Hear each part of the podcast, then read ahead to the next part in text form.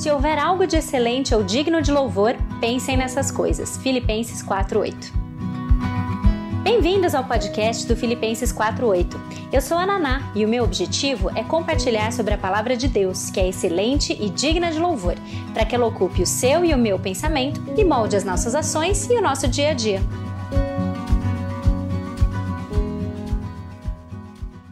Bem-aventurados os puros de coração, pois verão a Deus. Mateus 5:8 é o nosso versículo do dia e essa também é a nossa bem-aventurança de hoje. Nós já passamos a metade das bem-aventuranças descritas por Jesus ali no seu ah, quando ele começou o Sermão do Monte e hoje a gente vai ver então pureza de coração. Bem-aventurados os pobres em espírito, pois deles é o reino dos céus. Bem-aventurados os que choram, pois serão consolados. Bem-aventurados os humildes, pois eles receberão a terra por herança. Bem-aventurados os que têm fome e sede de justiça, pois serão satisfeitos. Bem-aventurados os misericordiosos, pois obterão misericórdia. Bem-aventurados os puros de coração, pois verão a Deus. Bem-aventurados os pacificadores, pois serão chamados filhos de Deus. Bem-aventurados os perseguidos por causa da justiça, pois deles é o reino dos céus. Bem-aventurados serão vocês quando por minha causa os insultarem, os perseguirem e levantarem todo tipo de calúnia contra vocês. Alegrem-se e regozijem-se, porque grande é a sua recompensa nos céus, pois da mesma forma perseguiram os profetas que viveram antes de vocês. Muito bem, o assunto hoje dessa da nossa bem-aventurança do dia é pureza de coração. Bem-aventurados os puros de coração. Se você é como eu, Talvez você escute pureza de coração e pense, sei lá, logo pense numa criança. Pensa numa criança porque a nossa cultura tem o hábito de dizer que as crianças são puras, que as crianças são inocentes, que as crianças são castas, né? É, ou talvez o termo pureza para você tenha a mesma conotação que tem para o Jerry Bridges, como ele coloca no livro, uh, que quando você pensa em pureza, você pensa automaticamente na ideia de uma pureza sexual ou moral, né? O assunto, a sexualidade, ela vem logo na sua mente.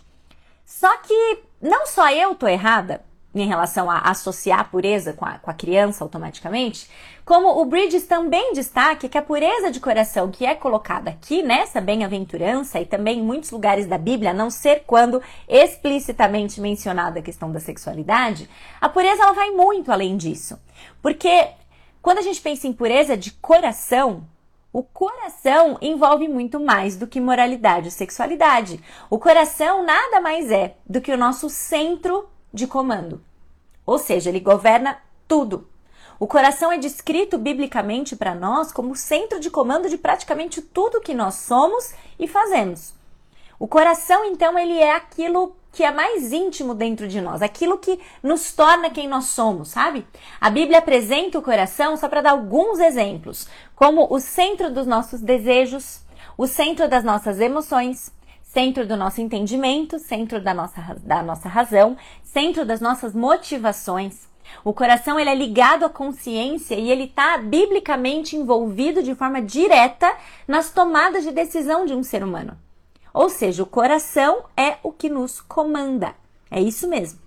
E o que essa bem-aventurança diz é que felizes são aqueles, bem-aventurados são aqueles, cujo centro de comando é puro. É isso que essa bem-aventurança quer dizer.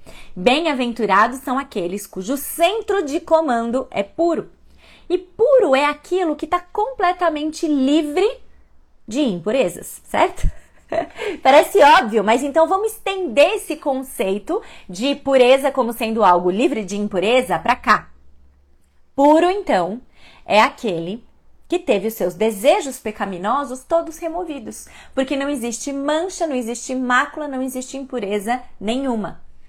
Então, se a gente for de novo re, remodelar a bem-aventurança e dizer no seu significado, pura é a pessoa que ama a Deus de todo o seu coração, alma e mente, e que vive toda a sua vida para a glória de Deus. Essa é a pureza, na verdade. E feliz é aquela pessoa que tem o seu centro de comando totalmente voltado e orientado para Deus.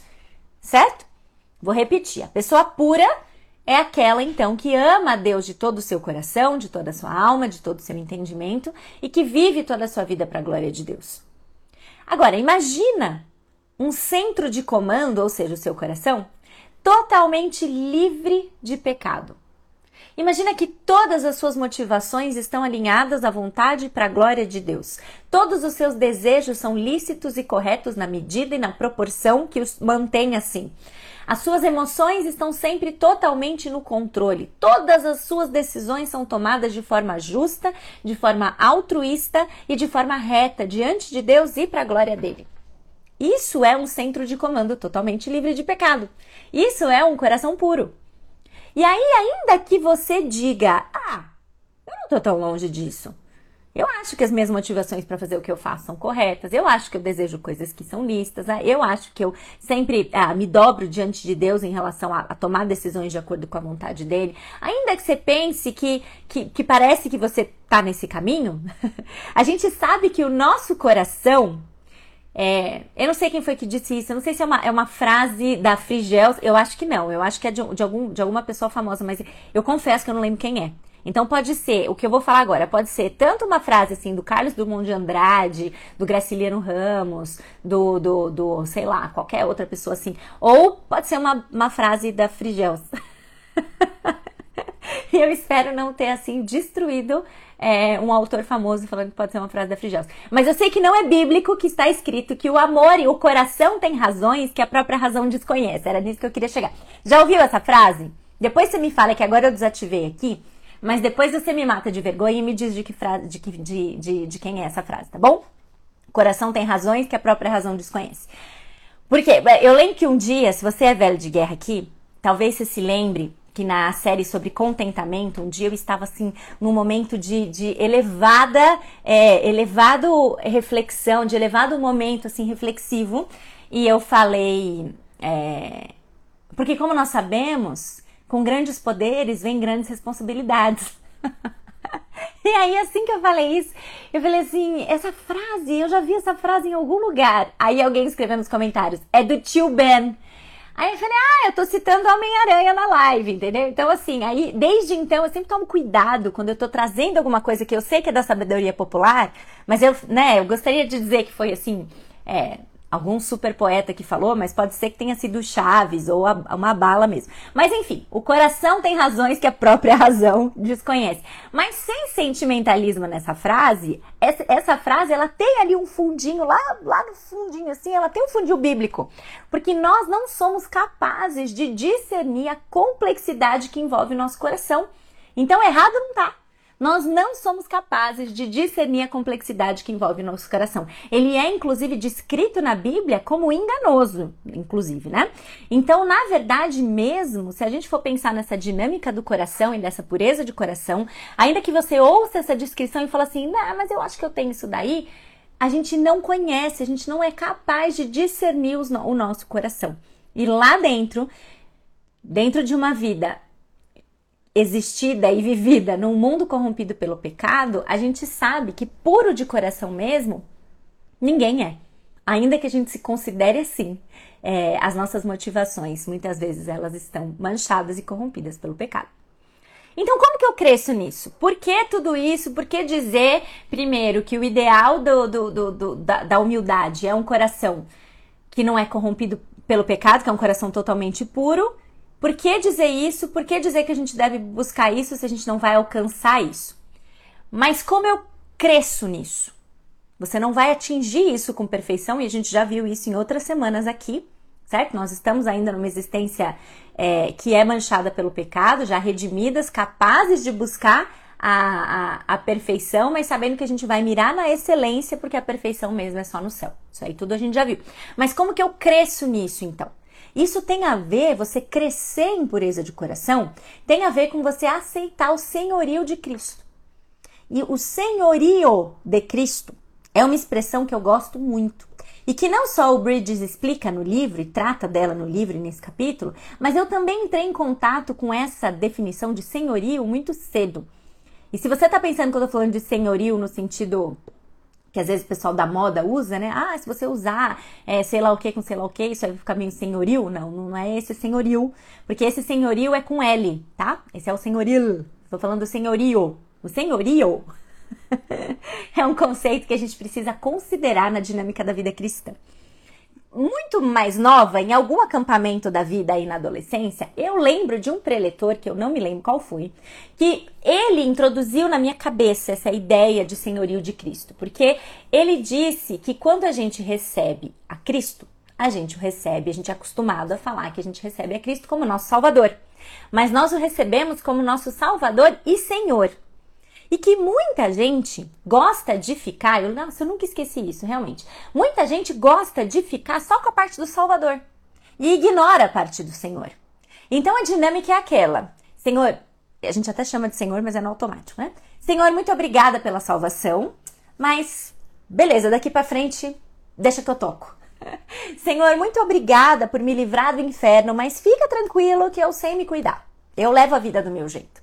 Só que não dá é incompatível. Não dá para ter um Salvador que não é também o nosso Senhor. Nós fomos comprados por um preço. Veja lá, 1 Coríntios 6, versículos 19 e 20. 1 Coríntios 6, 19 e 20 é um trecho que nos ensina de uma forma muito contundente sobre isso. 6, 19 e 20. Acaso não sabem que o corpo de vocês é santuário do Espírito Santo? Que habita em vocês, que lhes foi dado por Deus e que vocês não são de si mesmos? Vocês foram comprados por alto preço, portanto, glorifiquem a Deus com seu próprio corpo. Sim, nós fomos comprados por, por preço, nós, fomos, nós somos dele. Nós não pertencemos a nós mesmos. E isso é muito fundamental que o cristão entenda, para que ele entenda a sua natureza e, consequentemente, entenda o que significa ser puro de coração significa que você não manda em você. Significa que você deve fazer morrer tudo aquilo que for é, incoerente com a sua nova natureza. Essa é a definição de ser puro de coração. Você não é mais escravo do pecado, porque você serve outro Senhor. Não é que você não é mais escravo do pecado e agora você é dono de si mesmo. Você não é mais escravo do pecado porque alguém te comprou certo? Você não é mais escravo do pecado porque Cristo pagou o preço por você. Então você serve agora um outro Senhor. Nós não somos de nós mesmos e essa é uma excelente notícia. Inclusive, o, o, Catecismo Nova Cidade, ele começa, se eu não me engano, é a primeira pergunta do Catecismo Nova Cidade, do Tim Keller. É, a pergunta é qual é a nossa esperança? E a resposta é: nós não pertencemos a nós mesmos. Essa é a nossa esperança. Nós pertencemos a Cristo, que nos comprou com seu sangue. E aí, como o Bridges bem coloca no livro, isso não significa que você se tornou ali um fantoche ou um, um bocó que precisa perguntar para Deus que cor de meia que você tem que usar. Mas isso te dá perspectiva. Entender que nós não somos de nós mesmos, que nós somos comprados com preço, nos dá perspectiva. Onde você pensa que você vai? Você não pertence a si mesmo, você foi comprado por um preço, você é dele. E isso tem tudo a ver também com obediência e com disciplina. Por isso que eu estou fazendo esse link para você estar amanhã às 21 horas na aula inaugural em que a gente vai falar sobre uma vida de obediência baseada em disciplinas essenciais para o cristão. Tem tudo a ver. Pureza de coração, né, na definição bíblica, que abrange então o centro de comando vivido para a glória de Deus, ele está diretamente relacionado a uma vida que reconhece que porque ela não é dela mesma, porque ela foi comprada por preço, ela não tem o direito de se dar ao luxo de fazer só aquilo que ela quer.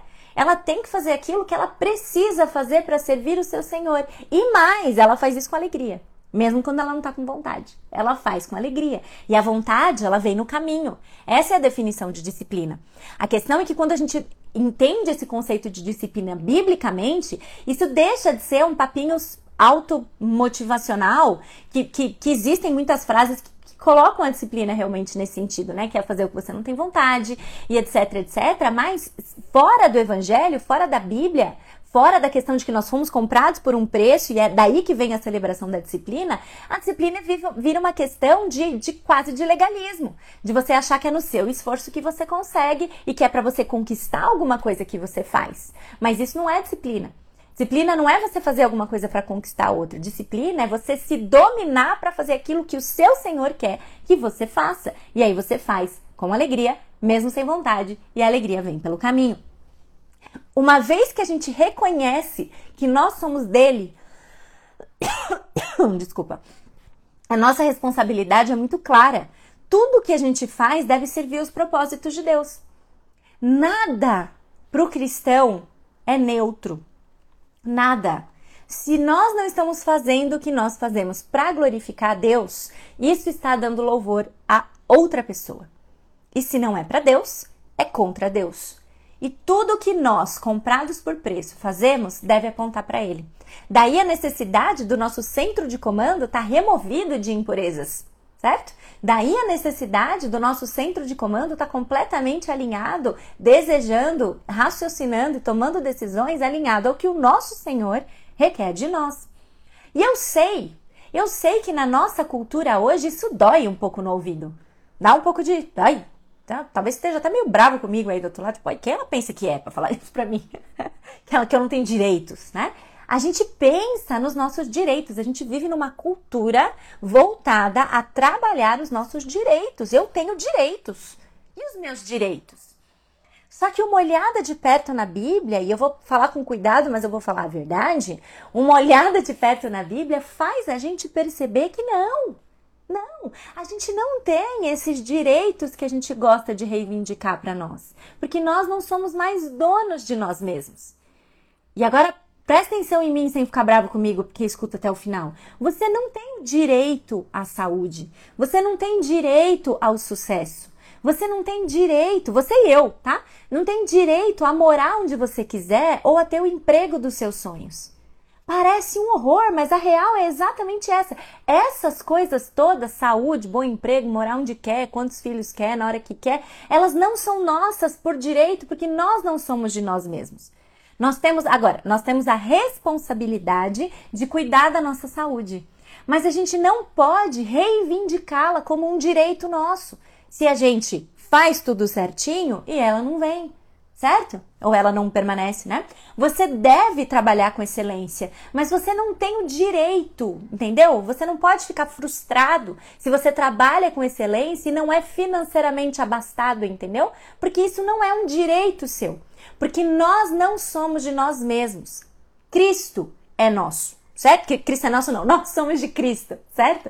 Nós não somos de nós mesmos. Nós somos de Cristo. E Ele tem o direito total sobre a nossa vida. E é agora que a sua raiva de mim começa a passar. Por quê? Porque se nós somos de Cristo e Ele tem o direito total sobre a nossa vida, a gente pode confiar que Ele vai exercer o senhorio sobre nós com completo amor e sabedoria. Ou seja, com saúde ou sem saúde, com sucesso ou sem sucesso, cada uma dessas coisas que a gente às vezes fica se debatendo porque acha que é nosso por direito, aquele que exerce o direito sobre nós por completo, está orquestrando cada coisa que acontece, as que a gente entende, as que a gente não entende, para nos tornar mais parecidos com ele. Então, nós fazemos a nossa parte, nós batalhamos por uma, por, pela excelência, fazemos tudo com diligência e entregamos os resultados para o nosso Senhor para aquele que está arquitetando tudo para que a gente se torne mais parecido com Jesus. Nesse sentido, a gente isso é submissão e aceitar o senhorio completo de Cristo sobre a nossa vida. O puro de coração, então, ele entende que está dirigindo a sua vida não para os seus próprios interesses, mas para cumprir os propósitos do seu Senhor. E nesse sentido, ele submete então as suas vontades ao senhorio de Cristo. É claro que a gente quer ter saúde, é claro que a gente quer ter um bom emprego, é claro que a gente quer ter condições financeiras melhores, mas a gente submete as nossas vontades, que não são mais direitos que a gente acha que tem, a gente submete as nossas vontades ao senhorio do nosso Senhor amoroso e confia que ele está usando tudo isso para nos tornar mais parecidos com Jesus. Um coração puro ele faz disso a sua única motivação. Viver não só para si mesmo, mas viver para aquele que morreu por nós. Em qualquer aspiração que a gente tiver, qualquer desejo, qualquer vontade, e de novo, não é errado tê-las, mas a gente precisa cultivar um coração que se submete ao senhorio de Cristo para isso. Qualquer desejo, qualquer motivação, qualquer vontade deve existir debaixo da perspectiva de que nós não somos de nós mesmos, de que Cristo é o dono da nossa vida e que nós devemos viver para Ele, não para nós mesmos. Lembra da mansidão? A mansidão para com Deus envolve a gente traz aquilo de novo. A, a mansidão para com Deus envolve a gente ser responsivo à sua palavra e a gente é, confiar com alegria na sua submissão, na, na sua providência, certo? Confiar com alegria e submissão à sua providência. Essa definição de mansidão, ela vem para cá também no senhorio de Cristo. Ser manso é aceitar com alegria o senhorio de Cristo sobre a nossa vida. Ele é o dono da nossa vida. Como que isso é prático? Como que isso muda a forma como eu vou viver assim que eu sair da live? Romanos, capítulo 12, versículo 1. Versículo conhecido, Romanos 12, 1 e 2 é um clássico dos acampamentos, né? Pelo menos era na década de 90. Não sei se ainda, se ainda é. Mas um trecho extremamente relevante para quem foi adolescente na década de 90 lembrar hoje também. Rogo-vos, pois, irmãos, pelas misericórdias de Deus, que apresenteis, os, apresenteis o vosso corpo como sacrifício vivo, santo e aceitável a Deus, que é o vosso culto espiritual. Apresentar o nosso corpo como sacrifício vivo, o que, que significa isso? Senhorio de Cristo. Reconhecer a Cristo como dono da nossa vida. Apresentar o nosso corpo como um sacrifício vivo é falar assim: olha, tá aqui, é seu, não é meu mais, é seu. E a gente está fazendo isso com a gente, nosso corpo. Reconhecer Cristo como dono da nossa vida é o que Romanos 12, 1 está dizendo quando fala para a gente se apresentar como um sacrifício vivo. E ele também diz por que, que a gente faz isso. Rogo-vos, pois, irmãos, pelas misericórdias de Deus, que você faça isso. E quais são as misericórdias de Deus? A morte de Cristo no nosso lugar. Então, se a gente fosse re reler Romanos 12, 1 com essa explicação, como é? Rogo-vos, pois, irmãos, porque Cristo morreu no seu lugar pelos seus pecados, que você reconheça Cristo como dono da sua vida, porque é assim que você vai prestar culto a Ele. Certo? Então, Paulo está dizendo exatamente isso. Eu te rogo, por favor, peço a você, porque Cristo morreu no seu lugar pelos seus pecados, que você reconheça Ele como dono da sua vida, porque é assim que você vai prestar culto a Ele. Certo? Isso é evangelho, né? Isso é evangelho, é isso mesmo. E assim como a gente vai ver também amanhã, falando sobre disciplina, é o evangelho que nos dá tanto a, a razão correta como a única motivação duradoura para a gente celebrar a disciplina, para a gente ser puro de coração, para a gente buscar remover qualquer impureza do nosso centro de comando e se submeter com alegria ao senhorio de Cristo. Isso é Romanos 12, 1. E Romanos 12, 2? Não vos conformeis com este mundo, mas sejam transformados pela renovação da nossa mente, para que experimenteis qual seja a boa, perfeita e agradável vontade de Deus. Esse é um versículo conhecido, a gente já ouviu ele em outros momentos, em outras séries devocionais, mas a gente sempre precisa lembrar e repetir. Como que nós somos transformados? O versículo diz: pela renovação da nossa mente. E como que a gente tem a mente transformada? Pela exposição regular à palavra de Deus. O manso é aquele que é responsivo com alegria à palavra e ele se expõe à palavra. Certo? Então, a gente vai não se conformar com o mundo, mas ser transformado pela renovação da nossa mente quando a gente tiver uma exposição regular à Bíblia. Quando a gente tiver uma exposição regular à palavra de Deus. Não adianta pedir renovação da mente e continuar consumindo entretenimento ruim. Não adianta é, clamar por renovação da mente e continuar escutando música ruim, continuar assistindo filme ruim, série ruim, lendo livro ruim. Então é a exposição constante a coisas que transformam a nossa mente que vão renovar a nossa mente e, consequentemente, transformar o nosso comportamento. Ler e estudar regularmente a Bíblia e aplicar aquilo que a gente escuta e aprende na nossa vida diária. Certo? Então, minhas amigas, caminhando para o fim aqui, buscar ser puro de coração é humildade em ação. Por quê? Peraí, deixa eu até voltar aqui já. Buscar ser puro de coração gera humildade. Porque a gente vai deixando, a gente vai entendendo que a gente vai deixando de ser focada em nós mesmas e a gente começa a focar em Deus no dia a dia. Porque eu estou submissa ao seu senhorio, então eu estou buscando não a minha vontade, mas a vontade dele. É preciso humildade para a gente reconhecer que a gente não tem direito nenhum, né? É preciso humildade para a gente ouvir que a gente não tem direito às coisas, mas que tem alguém sábio, soberano, que controla tudo, agindo nas coisas boas e ruins com um propósito maior. A gente quer se debater, o nosso coração orgulhoso quer se revoltar, quer clamar, quer reivindicar, quer declarar que é nosso, quer receber tudo. Mas na verdade, é preciso humildade na nossa vida para reconhecer que a gente não tem direito nenhum. Isso é reconhecer o senhorio de Cristo. E quando a gente percebe honestamente o quanto a gente ainda tem um coração dividido, sim, que com frequência o nosso centro de comando ainda tem é, desejos, motivações, emoções e tomadas de decisões que são focadas em nós e não em Cristo, quando a gente reconhece isso, isso também vai nos tornar mais humildes. Porque a gente vai reconhecer os nossos pecados. E quando a gente reconhece os nossos pecados, o que, que acontece? Nós nos reconhecemos como pobres de espírito. E quem sabe, esperançosamente, isso nos leva a chorar diante da situação desse nosso coração ainda tão dividido. Percebe que a gente voltou para as bem-aventuranças iniciais? Bem-aventurados são aqueles que reconhecem que não são nada, aqueles que se entristecem pelo seu pecado a ponto de chorar por eles. A gente tem visto essas duas primeiras semana após semana e ela volta aqui de novo, porque a pureza de coração, ela vai nos levar de volta para lá de novo. Só que de novo, como a gente também tem visto semana após semana, essa humildade sincera deve nos levar direto de volta ao evangelho.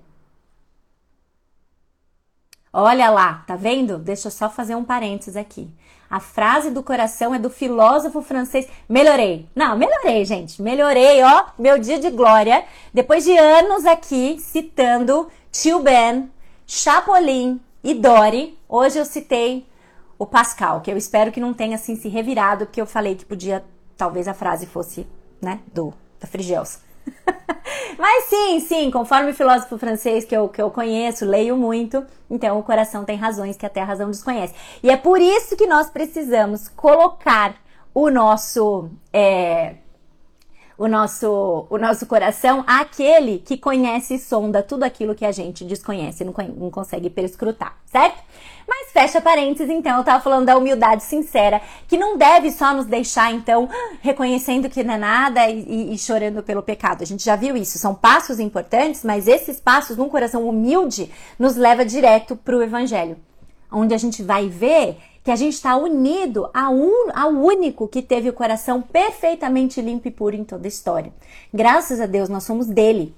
E isso vai nos motivar a buscar essa pureza de coração.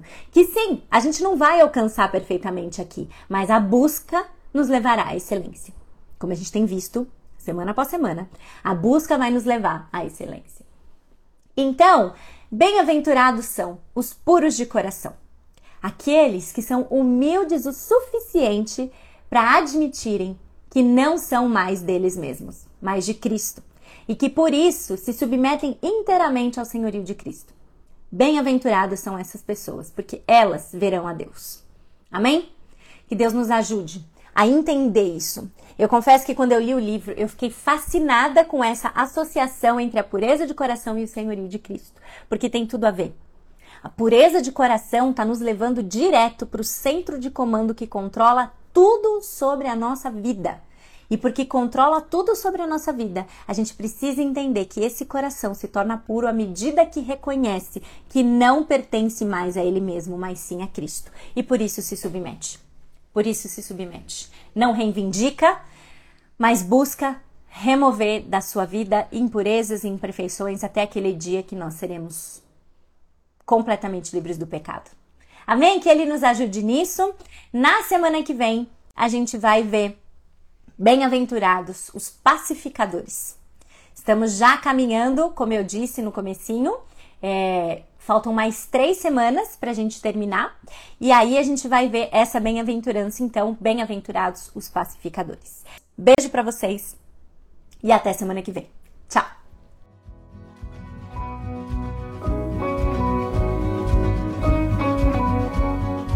Obrigada por ouvirem o podcast do Filipenses 48. Para conhecerem mais sobre o ministério, ter acesso aos textos, dicas de livros ou mesmo acompanhar um pouco do meu dia a dia, siga o meu Instagram, Filipenses48 ou acessem filipenses48.com. Ah, também estamos no YouTube, Filipenses48. Procura lá. E até a próxima!